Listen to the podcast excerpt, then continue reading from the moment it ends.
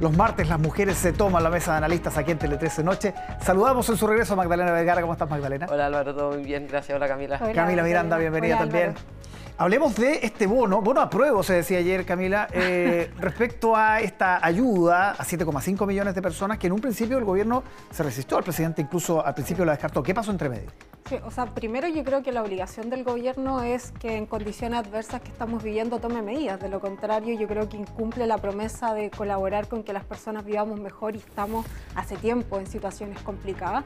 Eh, yo entiendo que, también aquí hay una discusión porque al sector en el cual yo también me inscribo, la focalización nunca ha sido una medida que nos parezca que sea la mejor para aportar a las personas y eh, ante la ausencia de derechos sociales que garanticen condiciones más permanentes y en la situación económica en la que estamos, estas devienen como medidas necesarias que a mi parecer va a haber que complementar con mantener otro tipo de mecanismos que han venido trabajando pero hay que intensificarlos, como el control de las alzas en materia de electricidad, eh, tener todavía medidas en materia de combustibles, que con la parafina hubo un avance, etcétera, pero sabemos que esto se sigue disparando y eso permita que el gobierno ayude a todas las personas en el contexto de crisis.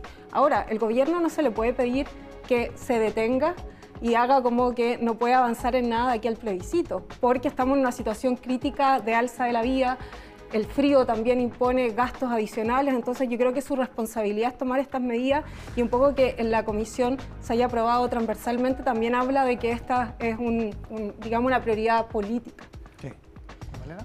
Yo sin duda creo que estamos en un momento muy complejo económicamente eh, por esta, inflación, ¿no es cierto?, que estamos viviendo, pero aquí el mayor problema de todos es que estamos ante un gobierno que ya no es creíble. Un presidente que hace 10 días atrás estaba casi burlándose del periodista que le hacía la pregunta si es que iba o no a aprobar el IFE y que pocos días eh, está diciendo que sí va a crear este bono de invierno, el bono a prueba, la verdad es que genera dudas, porque por una parte el, problema de inflación se va a producir igual, aquí se están inyectando recursos por muy focalizado que, que esto signifique, esto va a generar una inflación. Eh, y por otro lado, claro, tenemos este gobierno que, que finalmente está dando nuevamente unas volteretas que, que lamentablemente no logra hacerse cargo totalmente de, de, la situación que se está viviendo. Y aquí yo le incorporo otra, otra eh, arista también, que es lamentable lamentablemente eh, el ministro, finalmente Mario Marcel, que se había mantenido muy, eh, de alguna manera, técnico en sus posiciones, hoy día lamentablemente ha tenido que ceder también a circunstancias más bien políticas. Y, dada la situación en cómo se ha abordado toda esta materia, la verdad es que es difícil no creer que aquí hay algo más allá y que hay una mirada política al respecto y que por algo se le está llamando un bono a prueba, porque claramente esto va a eh, permear finalmente y, pareciera ser que el gobierno ya está entrando como a, a escandalizarse un poco respecto respecto a las respuestas que está teniendo o los resultados que está teniendo las encuestas. ¿Pero tú crees que puede mover el, tablero en términos de... De alguna manera, por supuesto que sí, dadas las circunstancias en las que estamos, eh, esto sí mueve el tablero, creo yo, en la ciudadanía, quizás no lo suficiente porque de todas formas se va a ver afectado y ese es el problema. Eh, eh, el, gobierno está con la esperanza que esto le mueva el tablero, pero creo yo que finalmente en últimas circunstancias y cercano a septiembre esto va a seguir aumentando la crisis en la cual estamos económica y en definitiva no va a traer resultados. Yo creo que, que aquí hay que abrir una discusión porque las decisiones económicas no son técnicas, son políticas. Y en, ese sentido, la discusión sobre si estas medidas van a impactar en términos de inflación, hay una discusión en, términos de todas las y los economistas de si eso es real. La mayoría ha señalado que los impactos en términos del, negocio interno, del mercado interno en el país, no van a ser afectados porque la inflación hoy día, que está siendo determinante para subir los precios en Chile, tiene que ver con la situación internacional.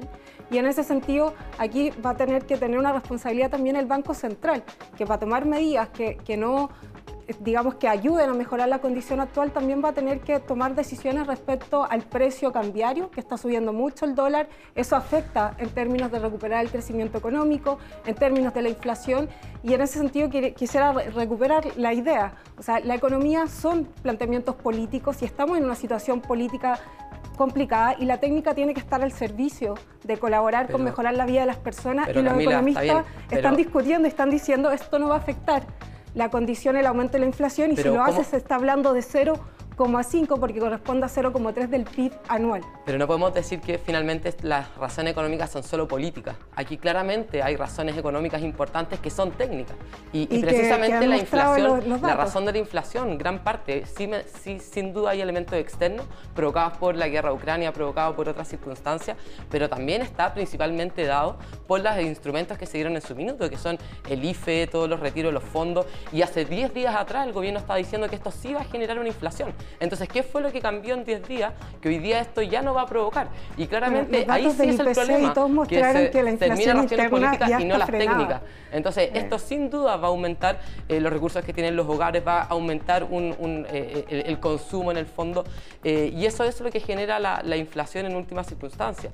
Entonces, claramente aquí hay razones de peso para decir que no se debía tomar esta medida, que debíamos buscar otras alternativas que generan un menor impacto en las familias, porque al final quienes más afectados se ven son las familias más pobres. Sin duda que es una medida muy popular, pero lamentablemente no podemos estar al alero de las elecciones, al alero tampoco de lo que nos digan las encuestas técnica en que muestra que, que, las condiciones de inflación interna no van a ser afectadas. Así, de atrás el presidente era el que daba esas están razones los técnicas. del IPC recientes de esta semana que comprueban que las condiciones de inflación que se proyectaban al nivel interno están ya controlada y que la mayor influencia tiene que ver con las razones externas, que tiene que ver con el combustible, con el aumento del precio de los alimentos y además la medida, en como le explicó el ministro de Hacienda, implica redirigir el gasto público para que no implique mayor circulante y focalizar entonces estos apoyos en las personas que más lo necesitan y si miramos también al porcentaje de la población que afecta en general, eso se destina a gastos de alimentación. y entonces no tiene que ver necesariamente con las razones que hacen... Más el aumento del postnatal, más las otras medidas que ha acompañado esto, que significan a, fin de cuentas los 1.200 millones que se incorporan, 1.200 millones de dólares que se incorporan en circulación eh, de los hogares, por mucho que esté focalizado, esto va a generar repercusiones en la inflación. Es una discusión económica y la mayoría de los economistas plantean que no. Yo creo que la mayoría de los economistas dicen que esto sí va a generar y lo demuestran y dado que estamos en la inflación más grande que hemos tenido en los últimos 20 años, sobre el 12%, a mí me parece que es una irresponsabilidad tremenda por parte de este gobierno plantear esta Vamos a ver si finalmente afecta o no. Nos quedan dos minutos para hablar del ordenamiento, cómo se ha ido sincerando las posiciones una vez ya entregado el texto, sobre todo la centroizquierda, ¿no? que es el que ha tenido más movimiento, más noticias. Camila, ¿cómo han visto eso eh, desde el oficialismo, desde el Frente Amplio? O sea, primero yo creo que este ordenamiento es a nivel de las fuerzas políticas y eso no significa necesariamente un impacto hacia la ciudadanía, porque tomemos nota, o sea, parte de la crisis de los partidos y la institucionalidad sigue presente. Entonces esta discusión también encerrada en, el, en las fuerzas políticas también genera cierta distancia y desafección. Yo creo que permite ordenar la discusión también, quién está por qué opción y ponga su argumento y eso facilite un debate, un encuentro y un proceso que tiene que ser profundamente informado aquí al plebiscito, pero yo creo que eso no necesariamente permea a la ciudadanía y ordena, digamos, cómo se construyen las mayorías con los resultados electorales de aquí al plebiscito. No, a mí me parece que, eh, que ha sido muy notorio las cuáles han sido en el fondo las repercusiones que ha tenido el resultado de, la convención y que figuras como eh, Belisario Velasco, Oscar Landerreche, Jimena Rincón y otros más eh, de la DC y no solamente la DC, sino también de una izquierda más dura en el fondo estén planteando sus opciones del rechazo con, argumentos muy concretos que principalmente están dados por un mal sistema político que se propone, que puede poner en riesgo la democracia, que no da garantía en el fondo de una mejor en cuanto a la eficiencia, la capacidad del Estado de hacerse cargo de los problemas sociales, eh, es muy claro. Y eso también yo creo que sí permea en la ciudadanía y eso está dado por los resultados de las encuestas que estamos viendo hasta ahora. Por supuesto, no podemos solamente quedarnos con eso, pero aquí claramente hay una ciudadanía que está demostrando que eh, no está contenta con el resultado que se le entregó, que esto no es solamente un tema de eh, una campaña como del terror que se ha planteado por la izquierda, de hecho yo creo que, por la derecha, perdón, yo creo que eso es simplemente una falta de autocrítica y no saber percibir que finalmente la ciudadanía tiene temores legítimos frente a la propuesta que se le da, que temores que están dados, por ejemplo, por una falta de comprensión de la plurinacionalidad, porque no quedan claros cuáles son sus garantías, cuáles son los derechos efectivos que se les garantizan desde la Constitución, y eso es también lo que están demostrando estas figuras que están apareciendo hoy día dando su opción por el, por el rechazo. Camila, un hecho sintomático. Para el plebiscito de entrada, los cuatro candidatos de Chile Vamos estaban por el apruebo. Desbordes, Lavín, Briones, Sichel. Eh, ahora uno no ve ninguna figura de la, de la derecha o la centro derecha en el apruebo y sí ve a figuras de la centroizquierda en el rechazo.